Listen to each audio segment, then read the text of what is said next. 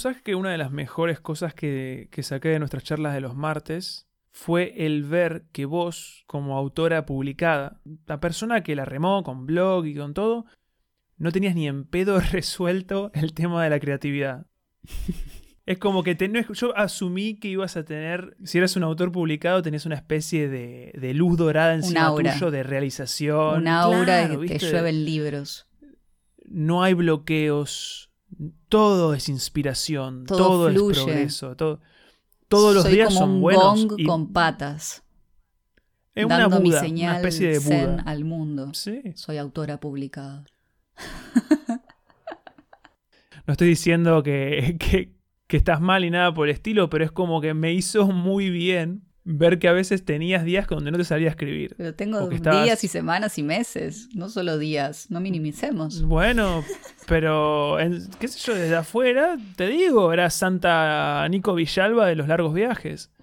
Y que, que escribía un montón y que nunca se rendía y que siempre te sacaba una cosa creativa de la galera. Y nada, me hizo reflexionar mucho sobre, sobre el típico sueño, ¿viste? Cuando empezás a escribir, que es publicar un libro. Sí, pero es un sueño re válido, porque yo también lo tenía. O sea, por algo decidí publicar libros, porque tenía ese sueño de voy a ser escritora el día que haya publicado un libro, y me parece que es, no sé, algo que nos pasa a muchos, los que escribimos. ¿no? Como que el libro es, es como el objeto final, como la escritura hecha objeto. Entonces me mm. parece que es una meta súper válida y súper común también. Pero sí es cierto que, que publicar no resuelve nada. Y esto yo lo... Claro, tenés días negros igual. Sí, pero además yo lo leí, lo leí en tantos libros que hablan de escritura. Hay dos que tengo de cabecera que son, que ya los nombré seguramente, Bird by Bird, el de Anne Lamott, y el otro el de Danny Shapiro, Still Writing. Y las dos, por mm. ejemplo, en Bird by Bird eh, Anne Lamott dice que, que uno tiene la fantasía de que el día que publicas tu libro, o sea, el día que sale, que entra en librerías, como que no sé, te van a llegar flores y, no va a parar de sonar el teléfono y todo el mundo te va a felicitar. Y ella contaba que, ese día, el día que, llegó su libro a las estanterías de las, de las librerías, la única persona que la llamó fue su agente para decirle, ya está el libro, una cosa así. Y después Dani Shapiro decía que, que en cada libro que ella escribe es como volver a empezar. Siempre volvés a empezar con los mismos miedos, las mismas dudas, las mismas dificultades.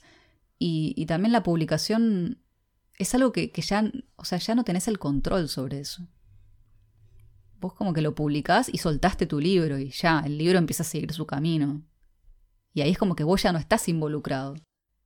Creo que es como la fantasía del mañana estará todo bien cuando sea más grande, en el futuro cuando logre Cuando tenga una casa, cuando me mude, cuando tenga pareja, cuando me case, cuando tenga hijos, cuando no sé qué, cuando me retire, es como siempre el cuándo, cuándo, cuándo. Es como la fantasía resolutiva de la gente que escribe. Cuando tenga un libro voy a ser escritor, voy a ser voy a llegar al Everest de la escritura, voy a estar en el panteón. Y mm, nada, eso me me hizo muy bien charlar con vos y ver, y además de leer estos libros que, vos mencionaste y varios más, y todos concluyen en lo mismo, el mundo sigue girando sobre su eje. Sí. Eh, hay billones de personas a las que no les importan que hayas publicado un libro. Exacto. Realmente. los problemas van a seguir siendo los mismos y tú y no, no encontraste ninguna llave sagrada. Y se te suman problemas nuevos.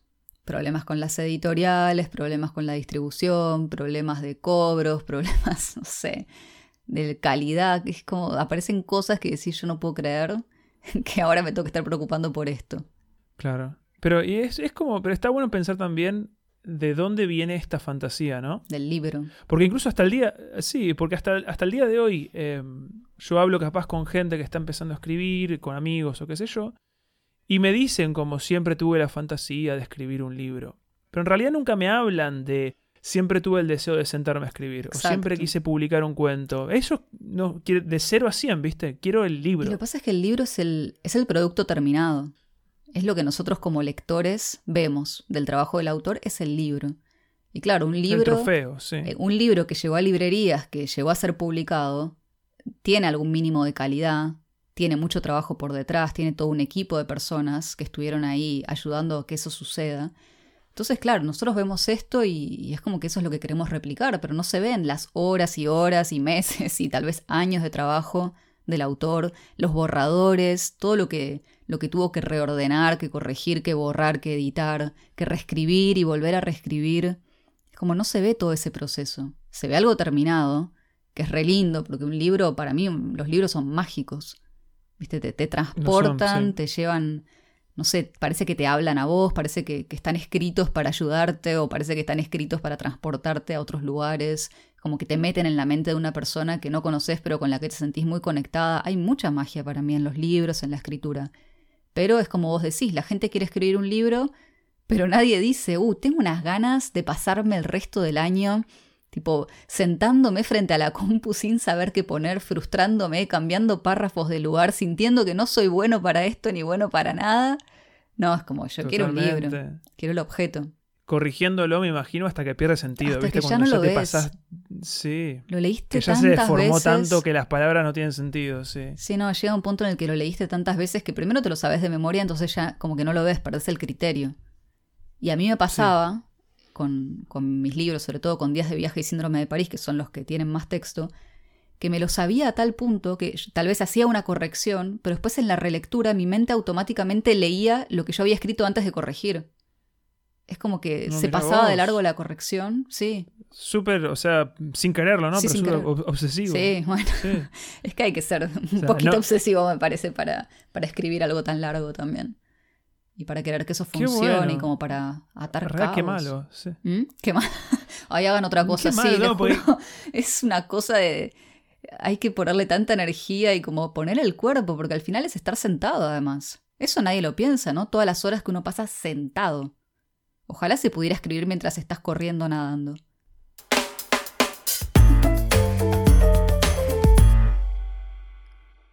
A mí me, me hace pensar de que, ahora mientras estábamos hablando, que el libro como fantasía, me, me interesa mucho eso, ¿viste? Sí. El, el- libro como fantasía, como la épica del escritor concluye cuando tenés el libro hecho en tu mano. ¿Cuántas películas? La- bueno, que ya le hemos puteado más un millón de veces, pero la- las películas de escritores siempre concluyen con él o ella escribiendo el libro sobre la historia que acaba de vivir. Sí. Todo lo malo que sucedió concluye en el libro. Y creo que también el libro tiene eso de... Es como que redime todo tu pasado. Todo, la- todo el esfuerzo que pusiste en escribir, todas las jaquecas, todas las molestias, todos los horrores que tuviste que vivir al momento de escribir, todo lo, lo- incluso lo malo que te pasó en la vida casi, valió la pena porque el libro te valida. Y encima el libro te valida porque hay gente detrás justamente que apuesta a ese libro como proyecto y o sea, apuesta a vos también. Y creo que en ese sentido acaricia, no, no es que acaricia el ego, es realmente lo, lo papacha directamente. Lo, Sí, pero lo papacha Lo está ahí, porque después viene la contracara de la publicación, que son, por ejemplo, las reseñas. La- las cosas que te Ay, dicen, lo que te escriben, los mails de lectores. Yo recibí algunos mails que me hicieron llorar y no de felicidad. como claro. muy agresivos. Después, obviamente, o sea, eso es como el 1%, ¿no? Eh, siempre llegan mails súper lindos de gente que conectó, que le encantó. Después hay gente a la que ni le importa, lo empieza a leer, no le atrapa y chau, lo dejó y pasó a otro libro. Y hay gente que se toma el tiempo de decirte que tu libro le pareció la peor mierda del universo. Porque también está ese tipo de gente. Entonces es como que te apapacha el ego, pero después te da unos golpes también. O sea que en realidad si, si, si te hace subir y te hace bajar, al final escribir un libro es como cualquier otra cosa. ¿Sí? Es trabajo Es trabajo. y tiene, su tiene sus cosas buenas y malas. Exacto. Pero es como vos decís, esto de la magia, la fantasía del libro. ¿Por qué? ¿Por qué le ponemos como tanto peso, ¿no? A, qué sé yo, son papeles con frases escritas. Claro, es que tiene, tiene una cosa, una connotación histórica, creo yo. O sea, no, no, no, pod- no podría hablar mucho del tema, pero en realidad, hasta hace relativamente poco en la vida de los seres humanos, el libro era la forma de, de, de entretenimiento, era la forma de comunicación, la forma de transmitir ideas, era un montón de cosas, el libro. Sí. Hoy en día tenemos otros tipos de medios, pero creo que quedó algo de eso Pero- en el aire, como el libro es... Decime. No, que para mí sigue siendo mágico. Porque me acuerdo que hace, un- hace poco una alumna de, de uno de mis talleres dijo que a ella le encanta ese momento en el que está leyendo un libro y deja de ver palabras y empieza a ver imágenes. dije, wow. Ah, qué belleza. Porque eso, claro, cuando mirás una película, una serie, la imagen ya la tenés. No hay tanto lugar a la imaginación. Es más bien como estoy siguiendo una historia, me atrapa porque tiene imágenes que me impactan. Pero cuando estás leyendo un libro, ahí no hay una sola imagen, en el sentido de imagen fotográfica. Entonces, ser capaz de crear una película en la mente de alguien, eso para mí eso es la magia de la escritura. No, eso, eso realmente es magia. Yo a veces me pasa que siento que la televisión es como con los, como los pajaritos, ¿viste? Con los pichones. Que para comer tiene que venir la madre o el padre, masticarle la comida y dársela en la boca. Es una imagen muy gráfica y horrible. Pero es como que a veces me siento que es eso, ¿viste? Como que el cine o las series son eh, imágenes masticadas para que vos ya las puedas digerir más fácil. En cambio, el libro, el, libro es un desafío. Eso, eso me, me, me encanta. Y el hecho de que, básicamente, blanco sobre negro, unos simbolitos. Son 20, ¿qué son? ¿Cuánto? Debería saber esto, pero ¿cuántas letras tenemos? 20 y pico, ¿no? Entre 20 y 30. Ay, qué mal. Después lo editamos y, y, y, pegamos. ahí. Sí, pero mm, nada, pensar de que ese espacio que es blanco y negro salen unos mundos increíbles. Mm.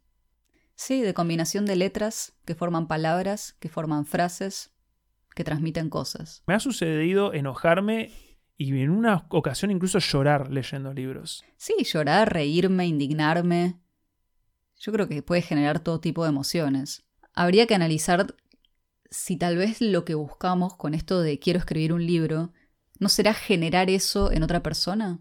En vez de más que vaya más allá del libro, ¿no? Porque vos me decís, uno se ríe, llora, como que te genera muchas emociones, te transporta. Entonces tal vez, no sé, ¿eh? pregunto en voz alta, quizá uno está buscando conectar con otra persona a través de un libro y generarle esas emociones que nosotros tuvimos al momento de escribir lo que estábamos escribiendo.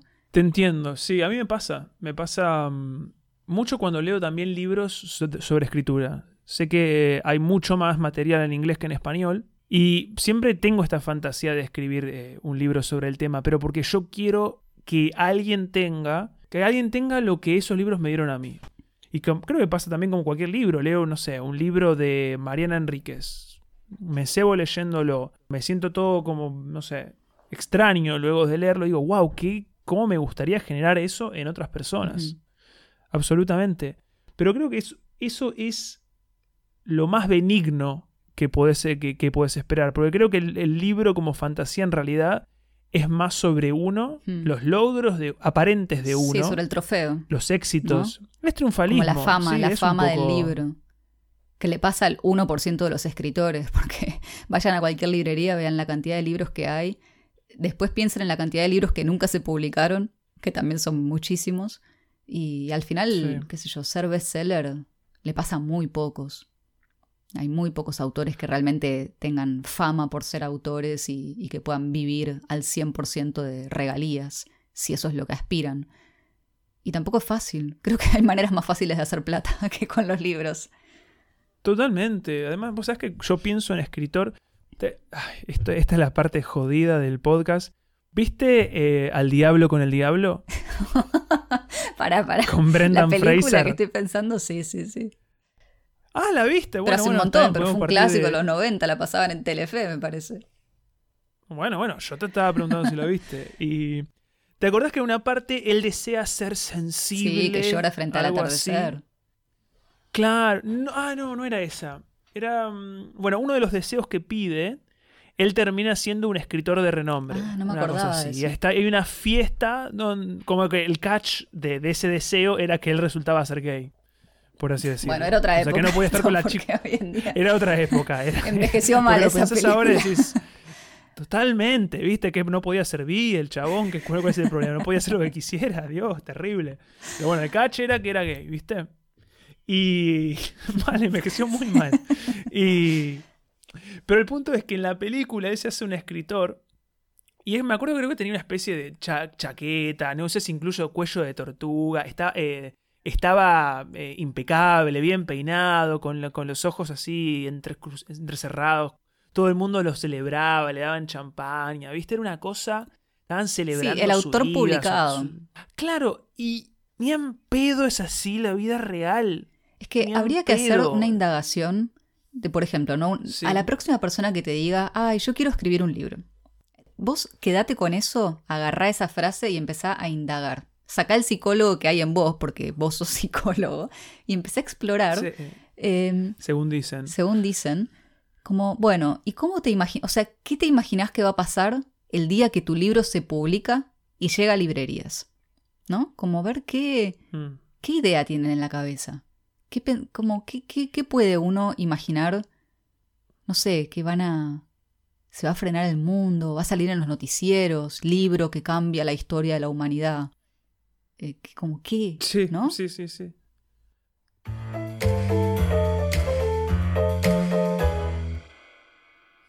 Primero sospecho de la gente que no escribe y que quiere sacar un libro. Ahí ya ya súper sospechoso. No, pero para mí no es sospecha, es como, ay, qué tierno. Sí, ¿Cómo sí, vas sí. a hacer? ¿Y cómo lo vas a Sí, escribir? sí, sí. ¿Lo vas a pensar? Me gusta pensar a veces, cuando me dicen esto de porque tengo la fantasía de escribir un libro, yo siento que nunca tiene que ver con la práctica de la escritura. No. Es como decir, bueno, yo hago ejercicio para, no sé, yo corro para ganar, yo hago esto para tener plata. Como que el libro es uno más de, esa- de esas cosas de éxito. Cuando me dicen, quiero escribir un libro, me da un poco de tristeza porque se están perdiendo lo mejor de la escritura, creo yo. Yo creo ¿Qué que es escribir? Sí, yo creo que la clave está ahí. Y acá voy a empieza la cita del episodio. Creo que hasta ahora no mencioné. Bueno, sí, ya mencioné. Ah, que te la adivino, que te la adivino. Pará, es. em, Shapiro. No. ¿Me vas a citar a No, Shapiro? no te iba a citar a Ah. Shapiro.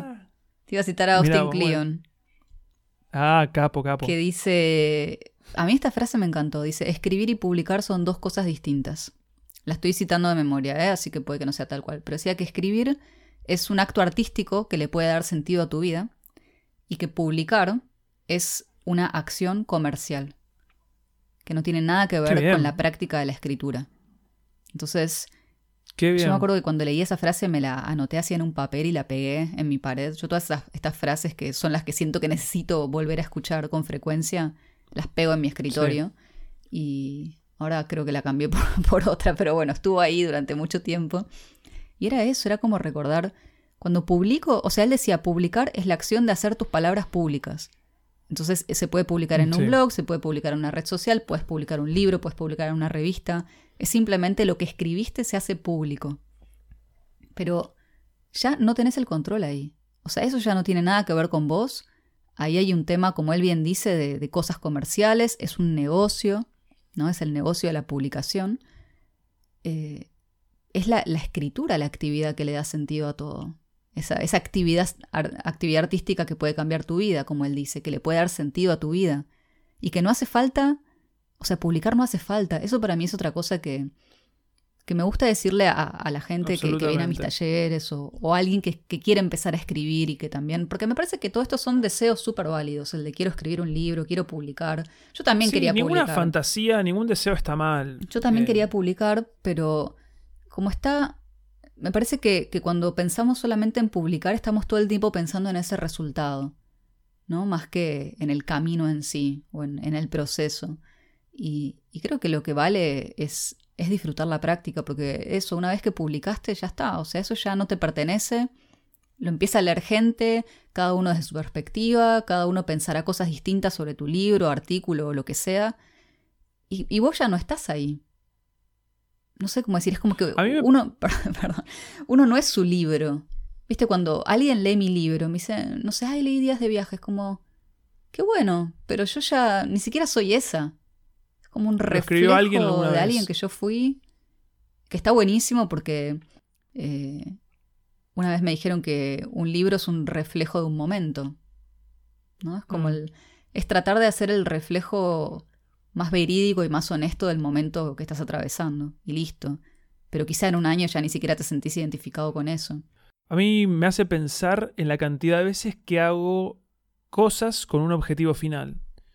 Sí. Esperando que el objetivo final me salve de cualquier tipo de situación o momento que estaba viviendo. Mm. Y cuando llego a ese final, siempre es una sensación de estar desinflado, Sí. ¿viste? Es como una, es una, es una pequeña victoria. Es como, mm, Es como cuando empezás a viajar, pero empezás a viajar porque te querés alejar de los problemas de tu casa, ¿viste? y ahí porque te das querés... cuenta que te llevas una algo mochila mejor, ¿no? cargada de traumas y problemas y neurosis y obsesiones que te siguen a todos lados. Es como, no sé si alguna vez lo leí o lo vi en una serie o algo, pero. O una canción que decía algo así. A donde quiera que vaya, ahí estoy yo. ¿Sí? Y es, es tal cual. Y con, con el tema de la escritura es exactamente eso. Creo que, lo, que, creo que el esfuerzo masivo de hacer un libro, si vos no disfrutás escribir. No, no, va, no, no va a tener ningún tipo de rédito. la vas a pasar mal. Y a mí me hacía pensar esto en. Yo sí voy a citar a, a, Don- a Doña Dani Shapiro. Dale. que tiene un capítulo de su libro eh, Still Writing, que no sé cómo es la traducción está, no a- está. al castellano. No, que es una pena porque es un gran libro. Y mm, ella tiene un capítulo que creo que directamente se llama Disfrutar la oscuridad. Y no lo podía entender a qué se refería al principio cuando recién lo leí, pero después con tiempo y leyendo más gente y, y escribiendo, básicamente, y escribiendo, eh, realmente entendí lo que quería decir. Ella hablaba de que una vez que publicás, te convertís en alguien Sí. tenés una, tenés una imagen pública. Vos publicás, listo, tenés una imagen pública automáticamente. Y tenés expectativas. Tenés gente es que te ve esperando Sí, sí, sí, sí. cierta calidad de vos, ciertos intereses de vos. Sin ir más lejos, me pasa. Cuando agarro un libro de cierto autor y no refleja lo que yo quiero de ese autor, Chao. no, me ofendo un poco. Sí, sí, sí, pero a veces soy mala onda. Me pasó leyendo a, a, no sé, a Ray Bradbury, por ejemplo. Sí. Que Ray Bradbury tiene unos cuentos de ciencia ficción que a mí me vuelan la cabeza y yo agarré, no sé, otro libro de cuentos de él o una novela de él que no tenía nada de ciencia ficción y no lo pude terminar, me aburrí y lo tiré, por así decirlo. Eh, más allá de, de que capaz el libro no me gustó, sé que parte de eso fue porque desafió mis expectativas de lo que Sí. Ray Bradbury es. Ray Bradbury es un escritor de ciencia ficción. Y si no hace ciencia ficción, bueno, entonces no es un escritor para mí. y creo que pasa, ¿eh? O sea, no, tampoco ser tan malo, pobrecito Rey. Pero mm, yo creo que pasa eso. Pero está- Y creo que nadie tiene conciencia de lo lindo que es que nadie espere nada de vos.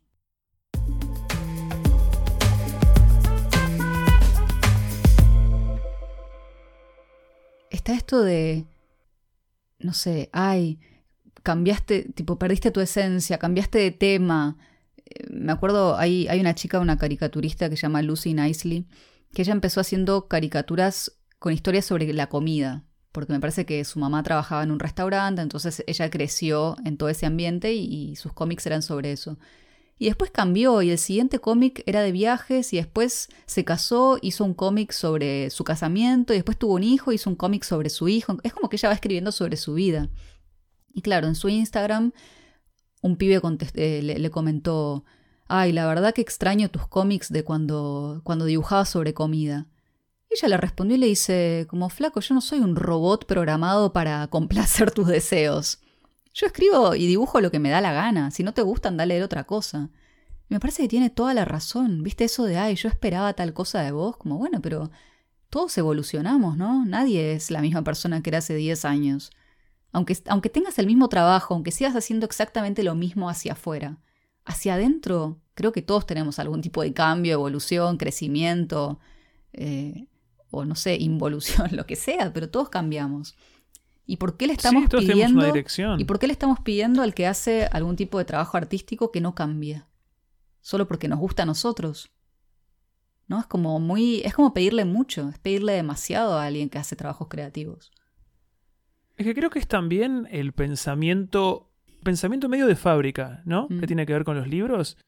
Porque en realidad eh, creo que hace un tiempo se disasoció el libro como elemento artístico y, se, y empezó a ser como una especie de utilidad de entretenimiento más. Sí. Creo que más que nada con, con todo lo que tiene que ver con los bestsellers. Incluso Sí. libros de calidad Mm. hoy se venden y se promocionan como Sí, bestsellers. como si fuera una serie de Netflix. Como Tal lo, cual. lo que tenés que leer. Como tenés que Claro, ver Lost ¿viste? y tenés que leer tal libro. se, se disuelve toda esa relación que tenés con, con el hecho de que es un libro, un libro es un producto de arte. Sí. Es un producto. Y creo que al Vos lo perder. dijiste bien, es un Sí, es un- producto, un libro. Claro, pero, pero si está bien hecho, si está hecho, si está hecho con arte, es un producto de arte. A, a lo que voy es. eh, vos podrías esperar mutaciones en cualquier otra persona, pero al verlo como una especie de producto de entretenimiento, de meramente de entretenimiento, vos esperás una cierta línea. Que te entretenga. Si vos ves tu show preferido Sí. de crimen, si no tiene crimen, no es un show, no vale la pena. Y es como que creo que, está, que pasa eso con los libros, y el problema de los libros es que creo que también salpican a la persona que los hizo. Te va a haber pasado cuando dejaste de viajar y publicaste Me cansé de viajar. Me imagino, o sea, creo que tuviste en realidad una... Mucha gente dijo muchas cosas lindas, Sí. pero debes tener un par de decepcionados. Sí, no, pero con el me cansé de viajar, la verdad que fue muy positiva la repercusión. Y la gente agradecía la honestidad. Y, y seguramente perdí muchos lectores también, porque había mucha gente que me leía porque viajaba y porque le interesaba leer sobre viajes. Y también, qué sé yo, es algo que aprendí. Digo, bueno, es verdad, hay gente que entraba a mi blog o que leía mis libros porque lo- su tema predilecto es viajar. Y si yo no escribo más sobre Claro. eso, van a buscar al siguiente autor que escriba de viajes y me parece que está perfecto. Porque a mí me pasa también con ciertos temas. Pero bueno, yo quería empezar a escribir otras cosas. Si no- Pero vos te pueden seguir también como artista. Mm, Eso es lo que voy. Hay gente que es ecléctica y que hace eh, cosas rarísimas o que va mutando con el tiempo y uno va con su viaje, por así Yo quiero ser la Elijah Wood de, de la escritura. Sí, Vos me ese pibe que hace hace- todas cosas raras, Sí. sí. Un genio. No, no, pero es como que hizo El Señor de los Anillos y, y todo lo que he visto de él es raro. Es, es Me encanta. absoluta. No es. Ay, me, me confundo. Porque viste que en el principio del 2000 hubo una época de los pibitos flaquitos y petizos. Como que Spider-Man era Toby Maguire, estaba él también. Como que en un momento el flaquito nerdo eh, tuvo su momento. ¿Qué tiene que ver esto con publicar? Bueno, Nada, que yo quiero hacer cosas raras también. Que me que banco mucho a la gente que hace cosas raras y que me parece que, que volviendo al tema de publicar, que tampoco quiero que, sientan que les estamos tirando abajo el sueño de la publicación, ¿no? Porque para nada, porque me parece que si uno quiere publicar y sabe lo que implica todo el trabajo que conlleva sentarse a escribir un libro y aún así lo quiere hacer porque siente que tiene algo para decir y algo para compartir, me parece bárbaro. Y aplaudo a la gente que publica. Te juro, yo cuando leo un libro siempre lo que pienso es qué genio o genia esta persona que se sentó y pudo escribir est- esta historia, ¿no? Como mantener esto durante tantas páginas, mantener mi atención eh, y poder transmitir esto. Entonces yo aplaudo los intentos de publicación. Pero como también diferenciar y no sentir que, que si no publican no son escritores. O que si no publico no estoy validada. ¿Viste? O no sé, como que no pasa todo por la publicación.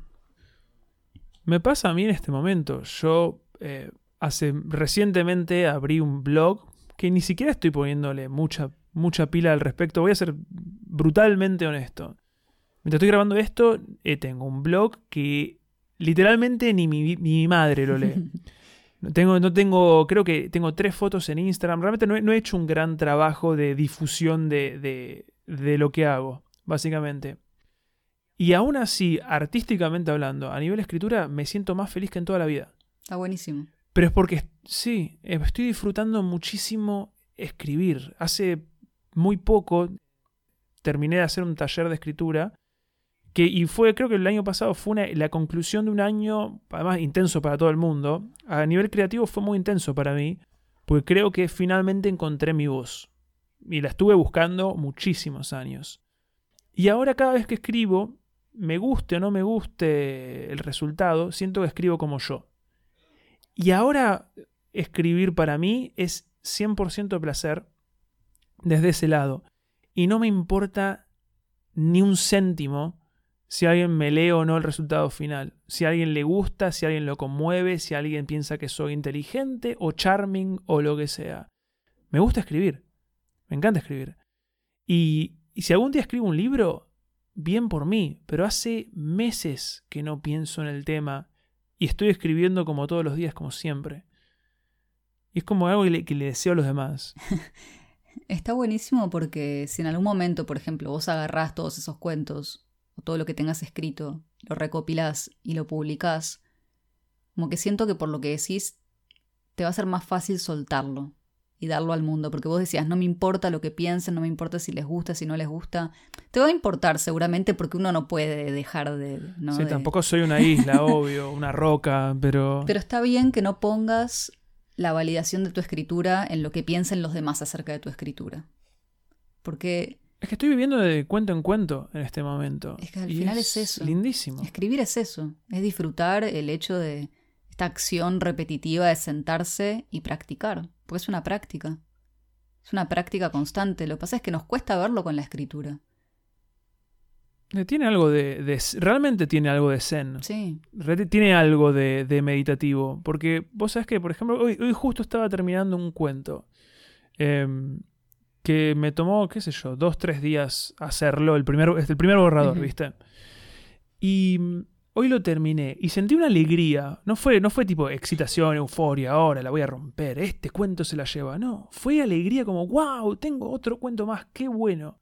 Pero también disfruté el día anterior que estaba recién por la mitad del cuento y disfruté el día anterior a ese que empecé el cuento. Y vivir así, con una especie de presentismo artístico, de decir, hoy, hoy estoy alegre y hoy agradezco que hoy puedo escribir. He tenido momentos malos en, en mi vida, momentos de bajón, donde recuerdo que puedo escribir y eso me alivia. Es muy, es muy loco.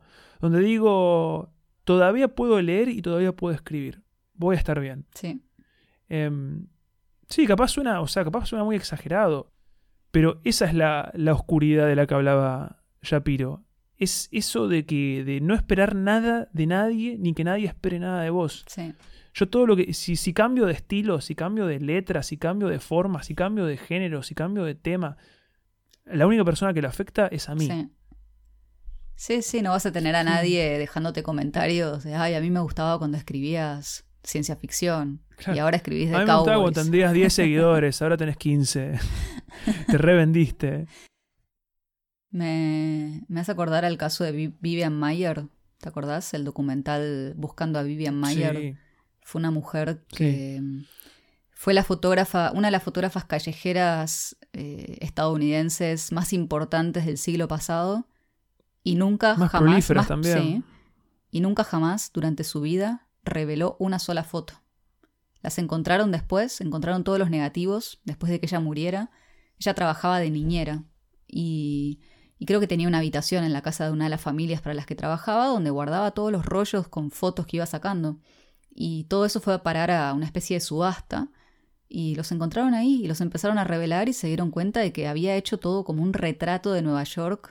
No me acuerdo ahora exact- no, no me acuerdo si era Nueva York o Boston, pero bueno, una ciudad estadounidense y es como que había retratado una época. Sacaba fotos de la gente, escenas callejeras cotidianas. Ella iba siempre con su cámara colgando al cuello. Pero nunca reveló. A mí me parece una historia, no sé, muy interesante porque era fotógrafa, sí, aunque nunca hubiesen encontrado sus rollos, aunque nunca los hubiesen revelado ni los hubiesen expuesto. Ella fue fotógrafa. Y ella seguramente su, Sí. su disfrute estaba en mirar por el visor y atrapar esa imagen. Y ya está. Que sería, sería en el equivalente a la escritura, sería escribir, como, no sé, sentarte a escribir un párrafo. Y tu disfrute está ahí, y listo.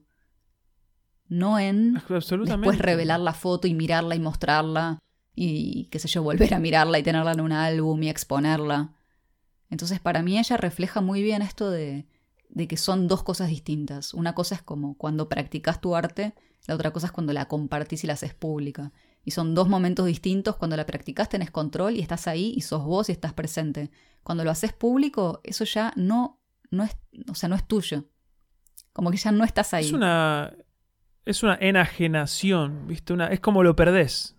¿Viste? ¿Qué palabra que Sí, ahí, te, te imaginé con anteojos y una Me pipa, costó- como esto es una enajenación. En- literalmente en este momento estoy usando un suéter con cuello de tortuga para la ocasión.